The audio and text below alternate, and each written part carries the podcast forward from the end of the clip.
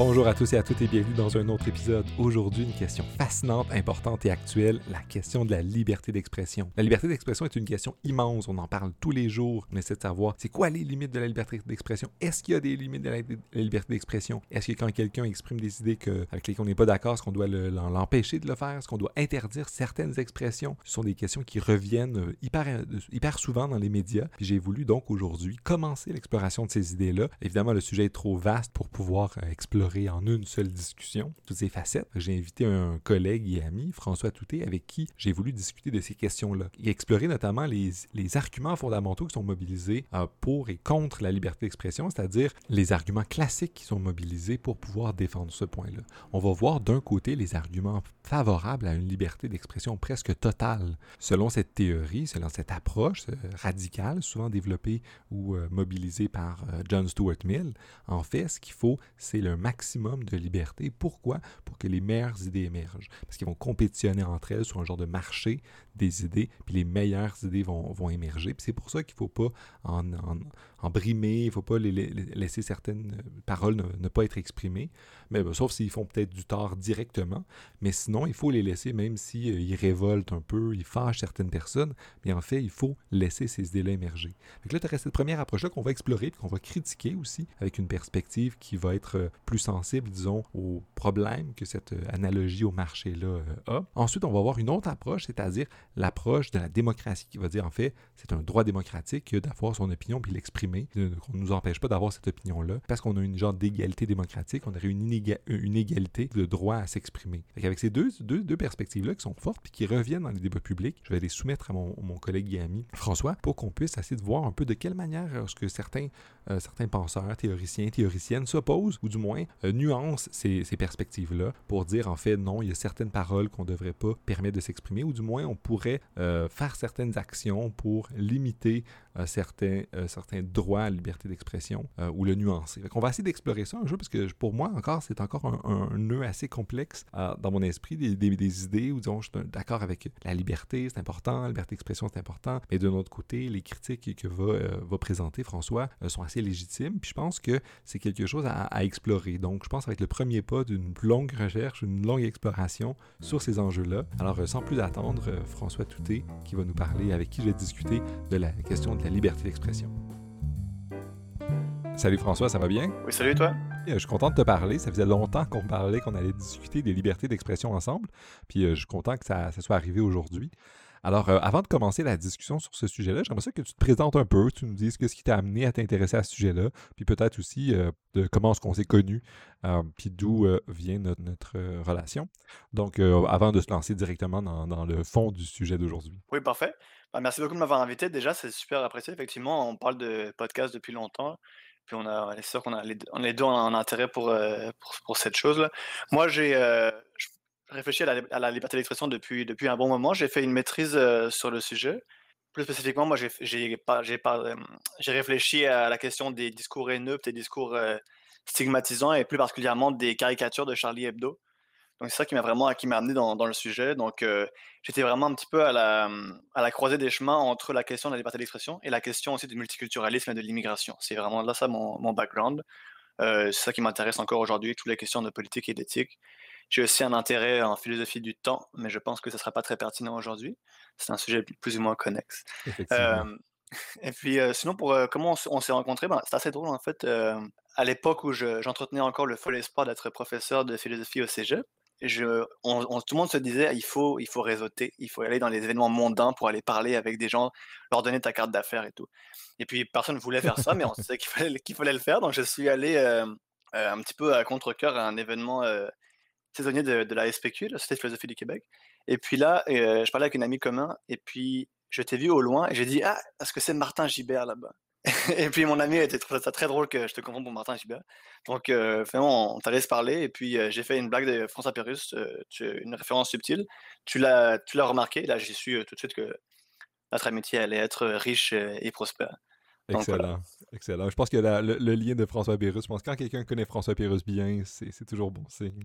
Voilà, on sait qu'on est, on, est en bonne compagnie. Exactement, exactement. Puis je le prends comme un compliment que tu me compares ou que tu aies pensé à en me revoyant que tu aies pensé que je suis Martin Gibert. Tu un, mm. une personne fort sympathique aussi. Mm-hmm.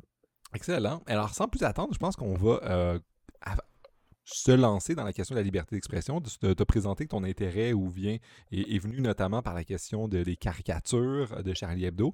On va sans doute en parler un peu, mais j'aimerais qu'on commence par une perspective un peu historique, de voir c'est quoi les différents éléments ou différentes caractéristiques dans l'histoire de la question de la liberté d'expression qui euh, ont été saillantes dans les débats contemporains puis qui reviennent parce que euh, non seulement avec le, cas de Charlie Hebdo, mais de nos jours aussi, on en parle de la liberté d'expression c'est quelque chose qui euh, revient hyper souvent dans les débats publics. Donc, juste, euh, on va, ma première question, ça serait juste que tu me présentes un peu l'historique, à grands traits du moins, euh, de, ce débat-là ou de cette question-là, et des éléments qu'on peut prendre de, des débats sur la liberté d'expression pour, comprendre mieux un peu l'actualité ou les débats contemporains sur la question de la liberté d'expression.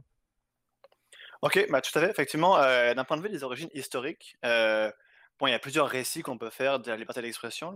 Pour moi, celui qui est le plus, qui, qui, est plus intéressant, qui me semble le plus juste, c'est de voir ses origines dans les guerres de religion en Europe. donc, d'où sont vraiment émergés un petit peu un, un, souci de respecter la liberté de conscience des individus. Donc, on, on, a commencé à se dire vraiment que ça serait quelque chose comme un droit inaliénable et fondamental pour chaque individu de croire en ce qu'il en ce qu'il croit, d'avoir les convictions religieuses qu'il veut, sans être persécuté pour, pour ça. Et donc, ça commence vraiment à quelque chose d'interne, de, dans l'autonomie mentale, si on veut, le royaume du mental, si, on peut, si je peux m'exprimer ainsi. Et donc, de cette idée-là de liberté de conscience, liberté de religion, émerge une liberté non seulement de penser ce qui nous plaît, mais aussi de le dire, sans être persécuté par l'autorité. Et donc, ça se transforme comme ça. et, c'est vraiment l'histoire de la liberté d'expression, c'est une histoire de, conquête de cette liberté face au pouvoir. Donc, soit le pouvoir étatique, des monarchies, des gouvernements, soit le, pouvoir de, l'Église. Conquête de cette liberté face à des autorités qui veulent faire taire des gens qui, ont quelque chose à dire. et donc, on le voit à travers le développement de la liberté, de la, liberté de, la presse, notamment au 19e siècle. c'est c'est un combat très important. Là. Et puis donc, toutes ces, toutes ces, ces conquêtes-là, si on veut, vont, créer une espèce de mythologie de la liberté d'expression. Et quand je dis mythologie, je veux vraiment dire ça au, sens fort. Là, on a vraiment un récit comme héroïque, là, quasiment un récit de, de avec, avec, des martyrs, des héros on, rétrospectivement, on va, on va placer Socrate comme étant un héros de la liberté d'expression. On va parler de Galilée contre l'Église. On va parler de Émile Zola qui accuse euh, les pacifistes de la Première Guerre mondiale. On a vraiment, c'est comme une espèce de grosse euh, série Netflix où chaque épisode est un épisode culte avec ces héros euh, qui sont super populaires et puis que, tout le monde, que tout le monde adore. Et le problème avec ça, en fait, c'est que ça, parce que le problème, pour moi, cette histoire-là vraiment comme mythique explique un petit peu l'immense prestige que la liberté d'expression possède aujourd'hui dans la, dans la société libérale. puis, donc, ce que je veux dire par là, c'est que très clairement, pour moi, la, liberté d'expression, c'est la liberté la, la, plus sexy, la, plus cool de toutes les libertés fondamentales. C'est celle qu'on veut toujours avoir de son côté, qu'on ne veut jamais critiquer parce qu'elle a un énorme prestige symbolique. Et le problème avec ça, pour moi, c'est que on a tendance à, à, la, à voir, utiliser comme une espèce d'incantation, euh, comme formule magique. On va juste dire euh, liberté d'expression, euh, liberté d'expression, on va dire free speech. On va juste créer ça, et tout d'un coup, on se met du côté de la vertu et on, est inattaquable. Ça, c'est un problème. c'est un, problème parce que ça, amène à simplifier la liberté d'expression puis à la voir comme une liberté absolue, par exemple, ce qui est absurde déjà parce que si on est pour une liberté d'expression absolue, on est pour on est, on est pour euh, la protection de la diffamation. Je peux aller sur Facebook et, dire de toi toutes sortes de choses horribles euh, sans fondement, sans, sans qu'on m'inquiète.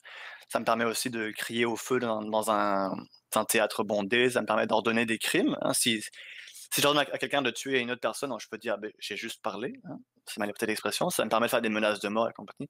Donc, donc euh, on a cette idée que la, liberté d'expression est absolue, ce qui est absurde, et on a aussi une tendance, à cause de ce prestige dont, je parlais, de voir la, liberté d'expression comme une fin en soi, comme une valeur fondamentale, intrinsèque. Alors que c'est absurde aussi quand on y pense un, petit peu. Là. Je veux dire, si on, il n'y a pas de valeur en soi à faire des sons qui ont du sens, parfois, ou à, faire des gribouillis qui ont du sens. Clairement, si on veut protéger l'expression, le discours, c'est parce qu'on veut protéger d'autres valeurs, comme la démocratie ou la, ou la vérité. Et donc, pour conclure mon petit, petit intro, je pense que la, manière de, de répondre à, ça, à cette, cette vision simplifiée et instrumentalisante de la liberté d'expression, c'est qu'il faut voir que la liberté d'expression, elle doit être justifiée par d'autres principes, des principes philosophiques en général.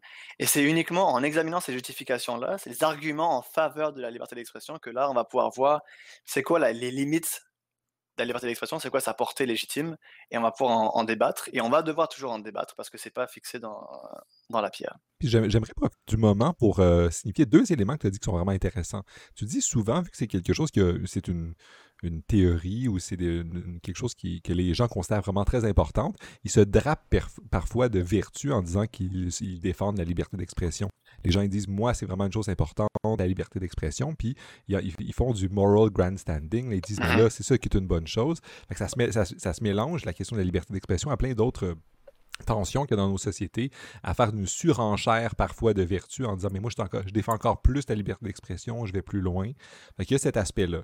Mais pour revenir donc à la question que tu poses, euh, ou, la nécessité de développer des arguments philosophiques ou moraux, normatifs pour défendre pourquoi est-ce qu'on voudrait la liberté d'expression, j'ai l'impression que la première qui vient, puis qui est assez ancienne aussi, c'est de dire en fait la liberté d'expression, c'est ce qui va nous permettre d'avancer plus vite dans la recherche, parce que, ou dans la science, ou de de, découvrir les meilleures conceptions de ce qu'on doit faire, parce que si on laisse plein de gens s'exprimer, les meilleures idées vont émerger, ou il va y avoir une plus grande diversité d'idées qui vont être out there, qui vont être là, et ensuite, eh bien, euh, par un, genre de processus de sélection naturelle, les meilleures idées vont être gardées par les gens, celles que les gens vont trouver les meilleures, puis de cette manière-là, on va progresser plus efficacement, euh, plus rapidement. Mais ça, ça serait je pense que c'est souvent ça que les gens ont, en tête même de nos jours en disant, il y a la liberté d'expression, on va laisser les gens s'exprimer parce qu'on ne veut pas brimer des idées euh, qui pourraient être euh, positives pour l'avenir. Tu prends l'exemple de, Galilée ou d'autres, puis même dans,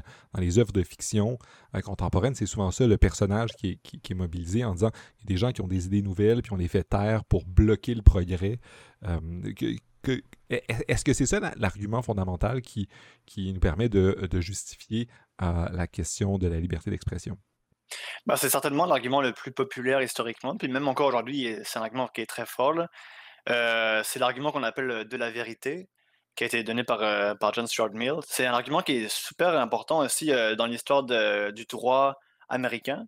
Les Américains sont très bizarres avec la liberté d'expression, mais en tout cas, leur justification en général pour pour euh, leur liberté d'expression presque absolue, c'est vraiment, ça, ça, vient de Mill. C'est l'idée que, euh, comme, comme tu l'as bien dit, quand on censure quelqu'un, on cause un tort à toute l'humanité, ou en tout, cas, en tout cas à toute la communauté épistémique, toute la communauté euh, qui cherche à développer les connaissances, parce que, parce que les, les, idées, même si elles sont mauvaises, même si elles sont problématiques, eh ben, elles, elles, provoquent des débats, elles elle, se confronte avec les bonnes idées, et c'est vraiment à partir de cette contradiction, cette compétition que la, vérité émerge.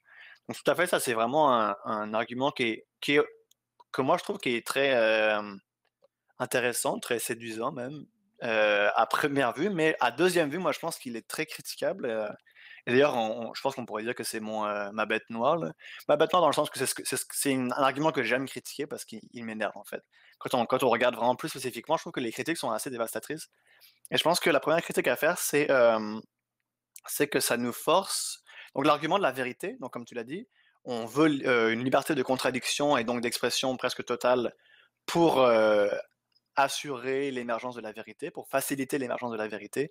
Ça, ça nous oblige à considérer que la vérité ou la recherche de la vérité, c'est un objectif social prioritaire.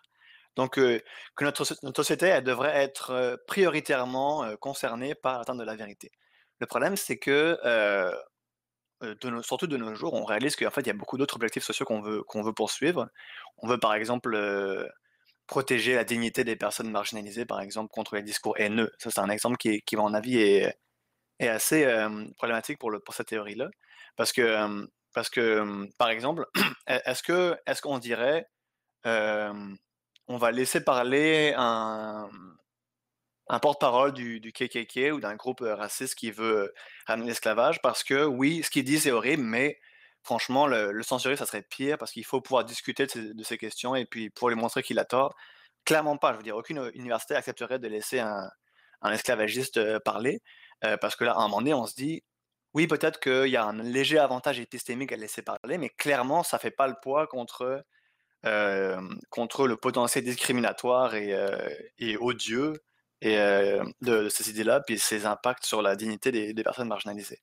Donc, ça, pour moi, c'est une limite un petit peu à, la réponse typique que les libéraux vont faire dans la lignée de cet argument-là. Ils vont dire, par exemple, les discours problématiques ou horribles, il faut, les, il faut opposer un contre-discours. Il faut pas les enterrer, il faut au contraire les mettre à la lumière du jour et puis les, les combattre. Et c'est l'idée un peu ce qu'ils disent que la lumière du soleil est le meilleur désinfectant. donc la question des désinfectants a pris une toute nouvelle tournure avec les contributions séminales de Donald Trump. Mais bon, outre, outre, cela, je pense que là, clairement, je veux dire, pour moi, ce genre de discours où on dit, eh ben, il faut juste répondre faut juste répondre aux, racistes. Pour moi, ça me semble être vraiment non seulement naïf, mais aussi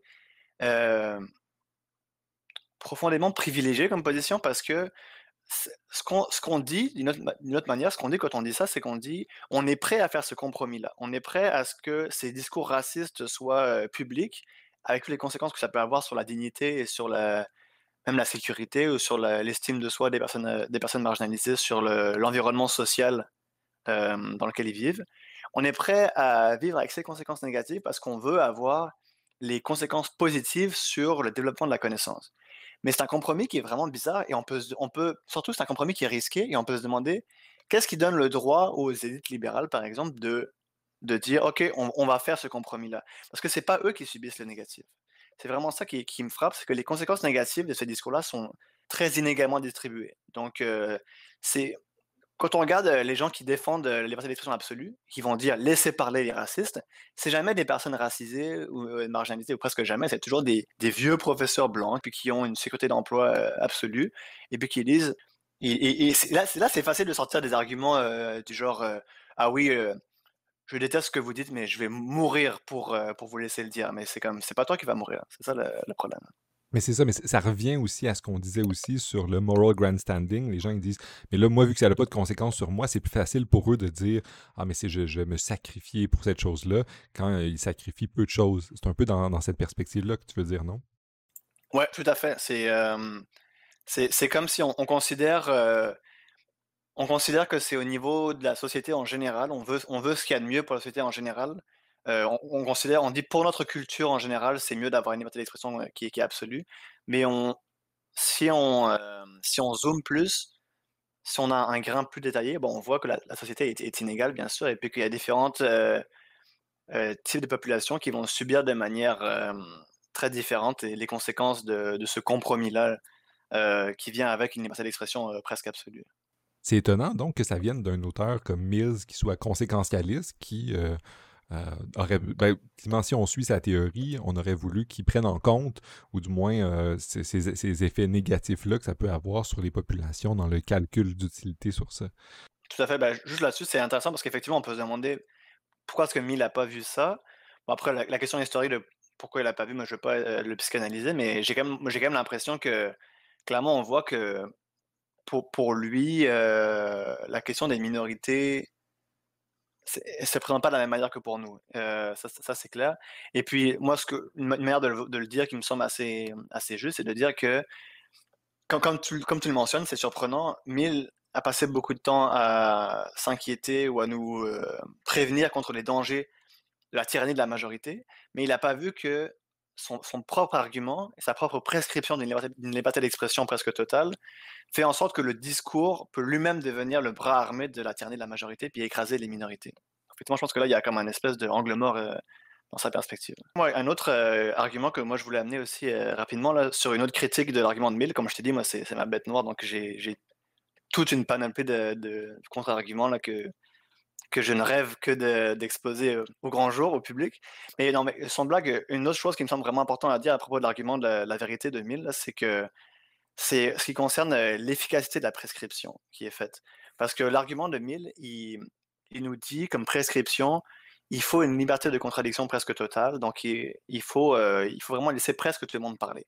la seule chose que Mill est, prêt à, censurer, c'est des appels directs à la violence contre des personnes identifiables. Donc, par exemple, ce qu'on appellerait dans la jurisprudence américaine, on appellerait ça le clear and present danger. Donc, le problème avec, avec ça, on peut se demander, est-ce que c'est vraiment efficace Cette prescription-là de dire, on laisse presque tout le monde parler et ça va faire émerger la vérité? Ça, c'est un peu la base de l'argument.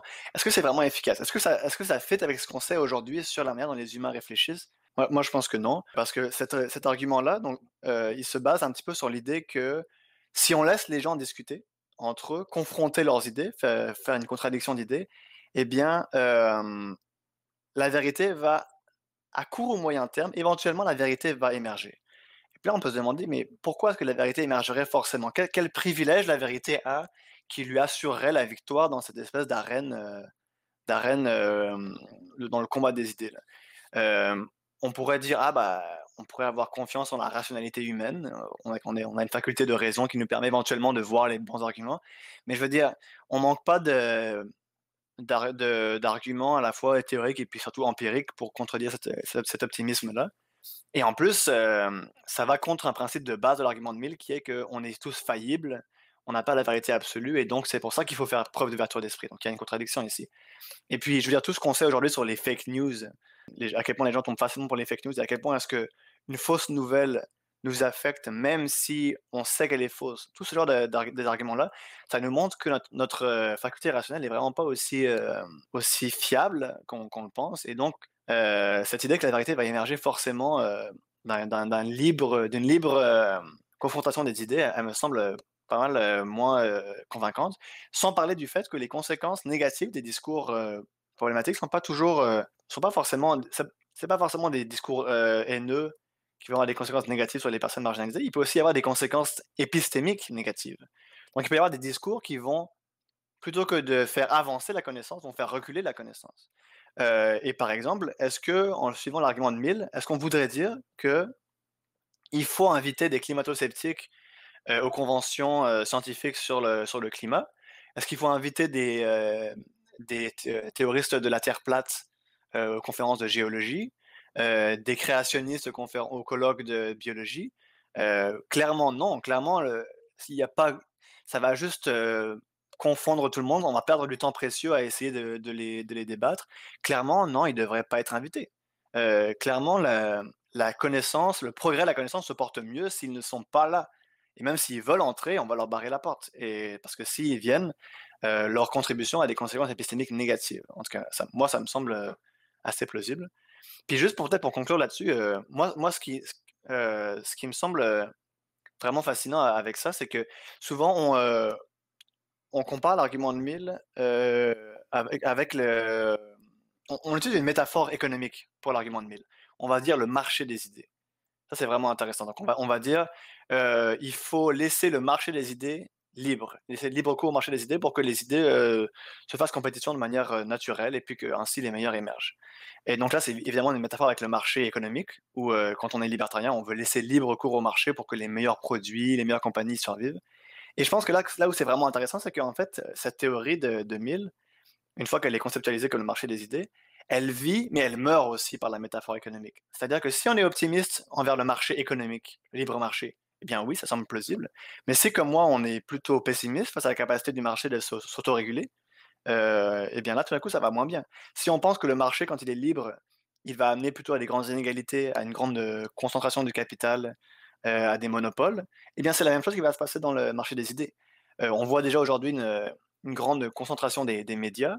on voit aussi ce qu'on peut littéralement appeler comme des, des, médias ou des idées ou des groupes qui vont flood the market, donc qui vont submerger le marché des idées avec leurs idées. Et ce qui fait en sorte qu'il y a une espèce de monopole, mais qui est, pas, qui est un monopole qui est vraiment euh, subtil, parce qu'il n'y a pas de censure ici. Les idées divergentes et euh, subversives ne sont pas interdites, mais elles sont complètement submergées et elles ne trouvent, elles ne, elles ne trouvent pas d'ancrage ou elles n'ont pas d'influence parce que il y a, un espace limité dans, dans, le, dans l'espace public, dans la sphère publique. Euh, les, citoyens ont un espace limité mental, ont une capacité d'attention limitée aussi. Et c'est tout ce qu'ils voient, c'est la même euh, conception mainstream euh, que Chomsky décrit assez bien, la même espèce de window, la, même espèce de fenêtre où il y a seulement un, petit nombre d'idées qui peuvent être débattues. Bah, est-ce qu'on peut vraiment dire que toutes les idées qui sont en dehors de cette fenêtre-là ont une chance égale de se confronter aux autres et d'émerger comme étant la vérité. Voilà, clairement, clairement pas selon moi. Et alors, peut-être que si je proposais un autre contre-argument qui me semble venir, ou un autre argument pro la liberté d'expression qui revient dans, nos, sociétés, euh, puis que j'entends ponctuellement, c'est celui de la démocratie. Si on vit dans une démocratie, les gens ont le droit de dire ce qu'ils veulent parce que mais qui sont les autres pour leur dire ce qu'ils doivent faire? Ils ont le individuellement, ils ont ce. Vu qu'on est tous égaux, il n'y a pas des, individus qui ont droit à lui dire ou à dire à cette, cette personne-là quoi penser, quoi faire. Ça viendrait avec une perspective, disons, démocratique qui dirait, euh, selon laquelle euh, on dirait eh bien, la liberté d'expression, c'est un droit parce qu'on est tous égaux, puis on ne doit pas imposer de conception de la vie bonne sur d'autres personnes. Donc, euh, on devrait donc respecter toute, expression de, ce, que, ce que les gens croient ou pensent, parce que c'est leur conception de la vie bonne à eux, puis on doit la respecter. Oui, alors pour, euh, pour cet argument de la, démocratie, effectivement, euh, c'est un autre argument qui, est utilisé, puis qui pour moi est, est plus porteur, en tout cas plus fructueux, plus, plus je suis plus optimiste par rapport à sa capacité à, vraiment euh, fonder la liberté d'expression et, justifier sa, son importance. Donc, en fait, il y a comme deux manières de le voir. Là. Ce que, ce que tu comment tu l'as présenté, ce serait un peu la deuxième manière, de voir ça comme un, argument basé sur l'égalité, que chacun peut s'exprimer parce qu'on est en démocratie. Effectivement, c'est une manière de, de, le faire. Et moi, moi j'aime bien cette manière-là parce que, notamment, ça, ça, nous donne une réponse beaucoup plus satisfaisante à la question des discours haineux que, que l'argument de la vérité. Donc, par exemple, on peut dire euh, pourquoi, euh, pourquoi est-ce qu'on devrait censurer les discours haineux? Ben, On peut dire parce que quand l'environnement social est pollué par des discours racistes, ça fait que les personnes racisées, clairement, il y a un coût beaucoup plus élevé pour eux de s'exprimer dans l'espace public.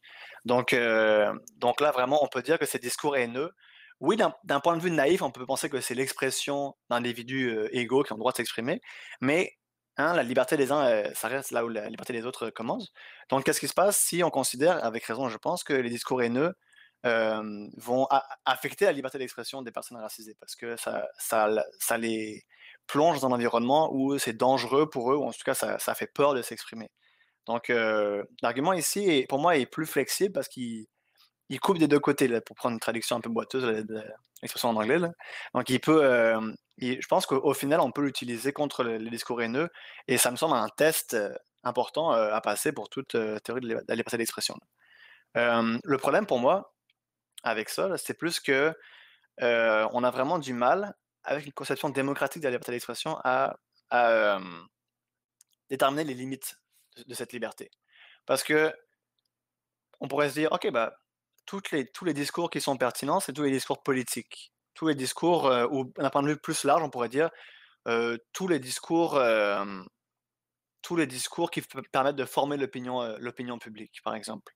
parce que clairement, je veux dire, oui, il y a un impératif d'égalité dans la, théorie démocratique, mais je veux dire, c'est pas parce qu'une personne est, un citoyen qu'il peut prendre la parole pour dire n'importe quoi ou pour dire des, choses haineuses. Là. En général, l'argument de la démocratie, il, il, défend la capacité des citoyens à s'exprimer euh, sur des sujets d'importance publique euh, et donc s'exprimer et s'exprimer parce que ce qu'ils vont dire, on espère, va contribuer à former l'opinion publique. Même si c'est des choses qui, ont l'air un petit peu, euh, qui peuvent avoir l'air un peu frivoles, il y a beaucoup de choses qui, qui euh, forment l'opinion publique. C'est justement ça le problème. C'est euh, où est-ce qu'on trace la ligne Je veux dire, est-ce que est-ce qu'une chanson pop, une chanson de, rap, par exemple, est-ce que, est que ça forme l'opinion publique? De certaine façon, on pourrait dire non, c'est juste de la musique, c'est juste du divertissement. Mais en fait, oui, clairement, je veux dire, la musique, la, culture populaire, ça affecte l'opinion publique, ça affecte euh, comment les gens voient leurs concitoyens, comment les gens, comment, les gens se, perçoivent. et ça, affecte l'environnement social, même si c'est d'une manière un petit peu, superficielle. Euh, donc là, c'est où tracer la ligne, c'est ça qui est, intéressant. Puis, et puis, quand on essaie d'y aller précisément sur quel discours devrait être protégé ou pas, par la liberté d'expression d'un point de vue démocratique, on trouve une couple de, de, cas qui sont vraiment problématiques et qui sont vraiment intéressants. Par exemple, en général, on va dire dans cette, théorie-là, on va dire les discours commerciaux, comme la, publicité, c'est pas protégé. Quand, quand je fais une pub pour mon téléphone, c'est pas, c'est pas un discours de haute valeur en termes de, former, de ce qui est de former l'opinion publique. Donc, ce c'est pas protégé par la liberté d'expression. Mais imaginons une pub de Nike. Nike fait une publicité où, elle se défend, où Nike se défend d'exploiter les travailleurs étrangers. Est-ce que c'est commercial ou est-ce que c'est politique? Protégé ou pas? Euh, Imagine un texte qui est fait par des scientifiques sur les dangers des OGM. Est-ce que c'est politique Donc, c'est protégé ou est-ce que c'est professionnel Donc, c'est pas protégé? Est-ce que c'est si un médecin fait un discours à son patient sur les dangers de l'avortement Est-ce que c'est politique ou est-ce que c'est professionnel, médicinal Donc protégé ou non? Euh, Dernier exemple qui pour moi est le, plus, rigolo quand même. Imagine un manuel d'anatomie féminine, donc un, manuel de médecine, mais qui montre donc des corps féminins nus, mais qui est lu uniquement par des, jeunes voyeurs qui ne sont pas médecins du tout. Est-ce que dans ce cas-là, c'est pornographique, donc pas protégé, ou c'est scientifique, et donc protégé? Euh, Donc là, il y a, y a vraiment tout plein de, problèmes conceptuels ici qui sont, euh, bon, qui sont amusants, mais vraiment qui nous posent la question comme est-ce que cette théorie-là, même si elle semble bonne sur papier, est-ce qu'elle ne s'écroule pas au moment de vraiment faire les choix difficiles, de dire ça c'est protégé, ça c'est pas protégé? J'ai l'impression ici qu'une des difficultés fondamentales de, ce que tu nous dis, en fait, puis ça va être le problème de la liberté d'expression en général, c'est que même si on dit, bon, elle ne doit pas être absolue, cette liberté d'expression, c'est où est-ce qu'on tranche la ligne, où est-ce qu'on dit, ça c'est acceptable ou ça c'est inacceptable? Je pense que ça, c'est la, tension fondamentale qui revient avec cet argument-là et avec l'argument précédent sur l'argument épistémique, peut-être. Mmh Ouais, tout à fait. Bah, c'est la question de comment on détermine les, limites. Et puis, moi, ma réponse, au risque de faire un, petit spoiler pour, la suite, là, moi, je pense que s'il y a une chose qu'il faut, euh, retenir, c'est que les limites ne sont pas déterminées par la théorie, en tout cas pas exclusivement par la théorie. Elles ne sont pas écrites dans, dans, dans l'univers. C'est pas un truc que Kant pourrait déterminer avec euh, l'analyse de la raison pure. Les, limites de la liberté elles se négocient entre les citoyens, entre les, agents de la communauté délibérative. Donc, ils se négocient euh, en fonction des rapports de pouvoir. Et ça, c'est un processus qui n'est pas, qui n'est pas problématique, qui est, qui est constant. Euh, donc, et, dont il ne faut pas avoir peur. C'est-à-dire que la manière dont on détermine les limites de cette liberté d'expression, c'est en discutant, c'est en discutant. En utilisant la liberté d'expression, on détermine ses limites. Et, euh, c'est la, la seule manière, en fait. Mais ça, ça sous-entend une conception de la démocratie qui est très agonistique ou qui dit en fait la démocratie, c'est une institution euh, politique qui euh, structure ou qui permet ou qui, je sais pas, encourage, mais qui laisse une grande place à des groupes qui luttent entre eux pour avoir raison, pour euh, mettre en place des politiques et pour se structurer elle-même. C'est une conception très qui n'est pas épistémique au sens où il y a une vérité qu'on doit découvrir. C'est pour ça que tu évoquais euh, Kant sur le fait qu'il y aurait comme une vérité qu'on découvrirait. En fait, ce que tu nous dis, c'est que la liberté d'expression, c'est un des champs de bataille qu'il y a dans nos institutions démocratiques. Euh, puis la ligne à savoir que ce est acceptable ou pas change selon les, forces en présence. Oui, ben ça, c'est clair qu'ici, il y a un débat intéressant à savoir euh, qu'est-ce qu'on veut dire par la négociation des limites de la liberté d'expression en fonction des rapports de pouvoir. Est-ce que c'est forcément antagoniste, euh, agonistique, comme tu dis? Je pense qu'il y a plusieurs manières de voir la chose. Tu as, des gens comme Stanley Fish, tu as des gens qui sont vraiment un petit peu des espèces de pragmatistes absolus. Ils vont dire il n'y a, pas de vérité, et puis chaque groupe se bat pour que son discours que lui aime devienne protégé. ça, ça me semble un petit peu, un petit peu extrême, même si c'est une lecture vraiment amusante, intéressante. Après, tu as comme l'autre extrême qui dirait Ah, bah non, tout le monde discute entre eux, et puis comme on est des agents, déjà, des agents parfaitement rationnels, et ben on, va vers la vérité, puis y a pas, c'est pas vraiment un combat, c'est une collaboration. Je pense que, bon, au risque de faire un espèce de move d'Aristote ou de centrisme illuminé, la vérité est un petit peu au milieu. Ça fait mal de dire ça, mais dans ce cas-là, c'est, un, peu ça. C'est de dire que, d'abord, c'est de reconnaître que historiquement, ça a toujours été le cas que il y, a, toujours eu des tabous, hein, il y a toujours eu des choses qu'on ne pouvait pas dire. et ces limites-là de la liberté d'expression étaient déterminées par le groupe dominant. Parce qu'on avait donc historiquement des sociétés, très, très autoritaires et très homogènes aussi. Et, donc, ça, à, mon avis. Donc, par exemple, quand, les gens vont nous dire, par exemple, euh, oui, euh, l'université auparavant était un lieu de pure liberté d'expression. Euh, en fait, la, réalité, c'est non. Avant, si on dit avant, si on dit il y a 50 ans, les, universités étaient des, étaient des, institutions religieuses où c'était absolument impensable de critiquer le, dogme catholique, de, de parler d'homosexualité, par exemple. Il y avait, il y avait de, de tabous. C'est juste que les tabous étaient euh, émergeait d'une lutte qui était peut-être plus euh, invisible. La différence avec de nos jours, c'est que les luttes maintenant sont plus visibles. Maintenant, euh, les groupes marginalisés sont, plus, sont plus libres de s'exprimer, s'exprimer en leur nom. donc, on, dit en tant que personne noire, on pense que ce genre de discours, c'est problématique. Et donc là, c'est le même processus de négociation qui se passe avant, mais, tout mais cette fois-ci avec une qui, qui, est plus visible et, à mon avis, c'est là où que beaucoup de gens commencent à, virer fou et à penser que comment, ils commencent à penser que c'est que c'est la fin de la liberté d'expression, alors que c'est plutôt un signe qu'elle devient plus riche parce qu'il y a plus d'acteurs qui, qui, peuvent qui peuvent en débattre. Et je vais prendre la balle au bon ici, puis ramener sur une autre question que je voulais te poser, qui est euh, l'actualité. On a commencé en parlant de ta recherche sur Charlie Hebdo, sur des enjeux qui sont relativement actuels, euh, sur la liberté d'expression, les controverses contemporaines. Puis j'aimerais te lancer, sur ce thème-là général, te lancer une question pour lancer l'échange sur le sujet. C'est celui de l'instrumentalisation de la liberté d'expression par des groupes. Parce que des gens, en ce moment, euh, ce sont des groupes qui utilisent ce, ce principe-là, cette idée-là de la liberté d'expression pour euh, faire passer des messages. Généralement, ceux qu'on entend beaucoup, c'est les groupes haineux qui vont euh, se cacher derrière la liberté d'expression pour euh, s'attaquer à des groupes, s'attaquer à des individus et faire passer des messages qui sont relativement peu libéraux au sens noble de la chose, c'est-à-dire tolérants, ouverts à la différence. Dire non, en fait, ce sont des groupes qui, rejettent l'autre, qui rejettent les immigrants, bien, j'ai le droit de m'exprimer et qui expriment souvent des choses vraiment plus radicales que le rejet de l'immigration. Donc, peux-tu nous dire un peu de quelle manière est-ce que euh, l'échange qu'on vient d'avoir sur euh, les limites, du moins, de la liberté d'expression se font dans ce contexte-là contemporain, actuel, de où des gens mobilisent la liberté d'expression pour faire d'autres choses. on entend aussi parler euh, des, de, groupes qui veulent faire taire euh, des, conférenciers et conférencières dans des événements. C'est, quelque chose, de, très actuel.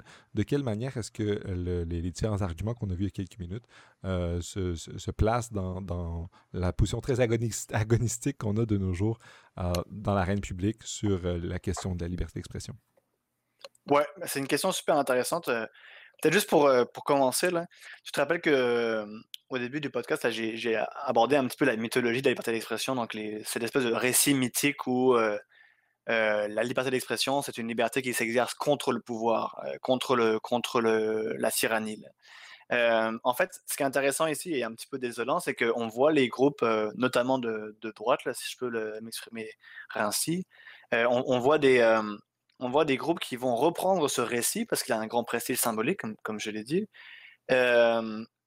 mais cette fois-ci, donc, non pas utiliser la liberté d'expression pour s'exprimer contre le pouvoir, mais s'exprimer contre des minorités, notamment contre l'immigration, contre, le, contre les minorités sexuelles, contre les minorités racisées. Et là, on peut, la manière dont ils font ce retournement en gardant un petit peu le manteau de, vertu héroïque de, la mythologie de la liberté d'expression, c'est en en, créant des espèces de chimères, pour moi sont, sont des chimères, comme l'empire des politiquement corrects, la tyrannie du multiculturalisme, ce genre de choses.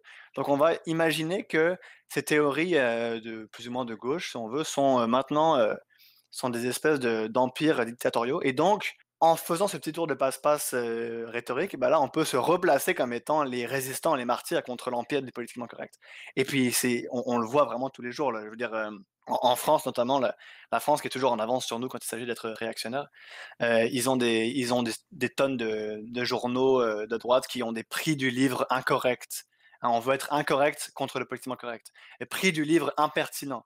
On va être impertinent parce qu'on dit ce que le pouvoir multiculturaliste ne veut pas entendre et vient avec ça une position victimaire qui est assez risible selon moi parce que je veux dire, on a des situations vraiment surréalistes où on a un chroniqueur, pour ne pas le nommer, qui va être du haut de sa chronique dans le journal le plus lu du Québec, il va dire on peut plus rien dire, mes opinions, je l'ai dit presque risque pour ma propre vie parce que parce que personne ne veut l'entendre. je, je lutte pour me faire entendre. Mais c'est ça, c'est juste objectivement faux, je veux dire, en, termes de, de, la portée qu'ils ont. Bon, après cette petite introduction, ce que, ce que je voudrais dire, effectivement, c'est que ici, il faut être un petit peu nuancé, c'est-à-dire que c'est tout c'est légitime pour des groupes de droite, par exemple, de dire je pense que les safe space, ça va contre la liberté d'expression, de dire je pense que vouloir interdire le blackface, c'est contre la liberté d'expression. pour moi, c'est légitime. Ça fait partie des discussions sur la liberté d'expression. Ce qui n'est pas légitime, c'est d'instrumentaliser cette liberté euh, avec la mauvaise foi. Donc ça, on le voit, on le voit comme très clairement avec l'extrême droite. L'extrême droite euh, instrumentalise le vocabulaire et le prestige qui va avec la liberté d'expression pour euh, se faire inviter aux, télévisions, pour, pour, se, pour se reconnaître plus de légitimité. alors qu'on voit assez clairement que euh, le libre débat les intéresse pas. Ce qui les intéresse, c'est d'être à la télé pour, euh, promouvoir leur, euh, leur marque. Et puis, on le voit notamment parce que tous les guerriers pour la liberté d'expression qu'on voit sur Internet, quand c'est un, professeur de gauche qui se fait mettre dehors parce qu'il a critiqué Israël, on les entend pas beaucoup. Quand c'est un policier américain qui se fait mettre dehors parce qu'il a partagé, une photo de, soutien à Black Lives Matter qui se mettent dehors, on les entend pas beaucoup. Donc ici, clairement, on peut voir, là, euh, vous n'êtes pas de, très, bonne foi. Mais ça revient encore à l'élément qu'on a dit au début, c'est que en plus d'inclure une discussion sur la liberté d'expression, puis de voir que dans la réalité, bon, c'est quelque chose de, qui, a trait au pouvoir de groupe, à leur visibilité, mais il y a des gens, comme tu dis, qui sont de mauvaise foi, qui se drapent de cette idée-là, puis qui, euh, quand même, mobilisent cette idée qui est très populaire, qui a, une grande réputation de la liberté d'expression, pour parfois jouer la victime ou se, placer dans une position où ils disent Ah, mais là, euh, moi, je suis la seule personne qui défend cette chose-là, les autres veulent me faire taire. Puis ils veulent, gagner du capital social en mobilisant cette idée-là, mais sans vraiment. Euh, euh, la réaliser dans, dans, dans, dans potentialité elle-même. Il, il y aurait une contradiction. C'est ça que tu nous dis? Oui, eh ben, tout à fait. Puis je pense que la, la, la, manière de sortir un petit peu de, de ce, ce problème-là, où finalement on voit que tout le monde s'entre-accuse euh, d'être contre la liberté d'expression, et tout le monde, euh, comme tu dis, se drape de la liberté d'expression, on, on, peut au final avoir du mal à voir qui, qui a raison, qui a tort, ou de, on tombe un petit peu dans une espèce de situation où tout le monde s'entre-accuse de nuire à la liberté d'expression. Bon, je pense que la manière de s'en sortir, c'est pas une question qui, est facile, mais je pense que la manière de s'en sortir, c'est de comparer un petit peu les effets des, discours sur, euh, différentes populations et de prendre en compte, je pense que c'est ce qui manque surtout euh, à, la droite, même à la droite qui est, de bonne foi, c'est de prendre en compte les positions et les privilèges. Donc, euh, par exemple, si si je, suis une personne noire, si une personne noire s'exprime pour dire euh, euh, ah cet article dans le Journal de Montréal était problématique, euh, moi j'ai trouvé ça vraiment dégradant, s'il vous plaît enlevez-le. C'est une critique qui s'adresse à un journal très puissant, à un chroniqueur qui est sûrement aussi très, très bien placé, très privilégié, qui a une grande sécurité d'emploi, qui, a, un prestige qui, ne va pas être affecté. Sa vie ne va pas être affectée de manière de manière très, très importante là. Alors que au contraire, quand on quand euh, des chroniqueurs de droite euh, vont dire euh, ah les étudiants qui veulent des safe space ou qui, qui manifestent pour canceller Jordan Peterson par exemple, c'est des enfants immatures et et et qui, qui, qu'il faut qu'ils il faut qu'ils grandissent, il faut qu'ils grandissent, il faut qu'ils deviennent plus plus matures et qu'ils acceptent le vrai monde. ça, ça, ça a un impact qui peut être beaucoup plus grave parce que dans la mesure où il s'adresse à des personnes marginalisées qui, qui interviennent pour la première fois dans le, dans le discours public, par exemple des personnes noires qui pour la première fois ont comme la, historiquement je veux dire qui ont la, qui ont la possibilité de dire comme non on pense que blackface n'est pas correct, le fait de de les, euh, les, représenter comme des, comme des enfants qui doivent, euh, qui doivent grandir, ou euh, encore pire, le fait de les représenter comme des menaces à la liberté d'expression alors qu'ils ne font que exercer leur droit à la liberté d'expression et qu'ils ne font que participer à ce processus légitime de négociation des limites de la liberté d'expression, ça c'est un problème parce qu'on s'attaque à des, à des groupes marginalisés qui ont déjà une position peu privilégiée, pour, pour, le dire un gros euphémisme, déjà une position où ils ont du mal à se faire entendre, où leur discours est souvent mal considéré, où ils subissent des injustices épistémiques. Si en plus de ça, on fait peser sur eux l'épée de Damoclès de la liberté d'expression et puis qu'on les traite comme des espèces de, d'enfants gâtés, ou pire, pour ce qui est des personnes immigrantes, il y, a souvent une accusation qui vient implicitement ou, non de dire que tu es contre la liberté d'expression et donc tu es un faux patriote, tu t'intègres pas. Euh. tout ça, c'est des, accusations qui ont des conséquences négatives très importantes sur la capacité de ces groupes-là de s'exprimer et d'avoir la même dignité, le même statut de citoyen égaux avec tout le monde. Et donc, c'est là, à mon avis, qu'il faut regarder. Donc, c'est ça, en fait. L'idée ici, pour conclure, c'est vraiment que il faut arrêter de voir la liberté d'expression comme un espèce de concept qui s'applique à toute la société. Puis il faut voir, il faut zoomer plus, et il faut voir qui parle, quelles sont leurs positions de privilège ou d'oppression, et donc quels impacts un discours va avoir sur quelle population, parce qu'on n'est pas égaux face à la liberté d'expression. Mais je pense que c'est une, une, bonne manière de conclure, du moins, l'échange qu'on a. Puis ça revient à. On a commencé à parler de Mills, puis de dire que Mills, d'un côté, en, conséquentialiste, euh, trouvait qu'il y avait une grande valeur à la liberté d'expression. Mais là, on voit un peu avec les, euh, l'importance que tu mets sur, le, sur lequel tu insistes, euh, à savoir, euh, il faut prendre en compte les conséquences qu'il y a sur les, individus qui sont affectés par cette liberté d'expression-là. On a bouclé la boucle conséquentialiste. alors, mais si tu permets, juste pour conclure, je t'inviterais, maintenant que tu as fait quelques recommandations de pistes qu'on pourrait essayer d'explorer pour protéger ou prendre en compte les effets que la liberté d'expression a sur les, individus les plus défavorisés. Qu'est-ce que tu aurais comme recommandation aussi en termes de lecture sur le sujet à ceux et celles qui euh, nous écoutent et voudraient approfondir cette question-là de la liberté d'expression? Euh, tu avais des textes, des recommandations euh, pour, pour, pour, en, savoir plus? Oui, bah, en rafale, moi, l'ouvrage qui pour moi est la meilleure introduction, c'est un, un, ouvrage qui s'appelle Free Speech, A Very Short Introduction par, par Nigel Warburton. J'espère que je prononce pas trop mal. Donc, euh, Warburton est, son nom. Euh, sinon, il y a un, livre plus récent en français qui s'appelle La bave du crapaud. Petit traité des libertés d'expression par Denis Ramon. Ça, c'est assez amusant. Euh, c'est assez français, mais, mais c'est pas mal. Ça, ça se lit assez bien. sinon, moi, mon, mon, article préféré, celui qui m'a fait entrer dans, dans tout le, le, débat, même s'il est, il est un peu il est un peu bizarre, mais il est très divertissant. C'est un article de Stanley Fish qui s'appelle There's no such thing as free speech, and it's a good thing too. Donc, c'est vraiment ce que j'ai abordé un peu avant, une conception extrêmement euh, pragmatique et antagoniste de la liberté d'expression, où on considère qu'en fait, chacun se bat pour avoir euh, ses propres théories comme étant euh, protégées. C'est le genre d'article qu'on va lire, on va pas forcément être d'accord, mais c'est vraiment intéressant à lire. Et le dernier article que je, proposerai, parce que c'est lui qui m'a le plus influencé en termes des opinions que je tiens aujourd'hui, c'est un article par Charles Girard qui s'appelle Pourquoi punir les discours de haine? publié dans Esprit. Ça, pour moi, c'est le texte le plus qui vraiment qui résume le mieux euh, l'argument contre les discours euh, haineux. Excellent. Je pense que c'est des bonnes pistes pour celles et ceux qui euh, nous écoutent et qui voudraient en savoir plus sur ces perspectives-là. Mais merci beaucoup, François. Ça a été vraiment intéressant. J'espère qu'on reparlera de d'autres sujets. Par exemple, il est revenu souvent dans notre discussion la question du moral grandstanding ou des gens qui se drapent dans la vertu. Peut-être qu'on pourrait avoir un échange directement sur ça. Il y a des livres qui sortent sur le sujet. Peut-être. Mais en tout cas, ça m'a bien fait plaisir de, t'avoir parmi nous. Tout à fait. Moi, mon seul regret, c'est que c'est un sujet tellement riche qu'il y a plein d'idées que j'aurais voulu euh, amener qu'on ne peut pas amener vu les limites temporelles malheureuses euh, de notre existence temporellement située.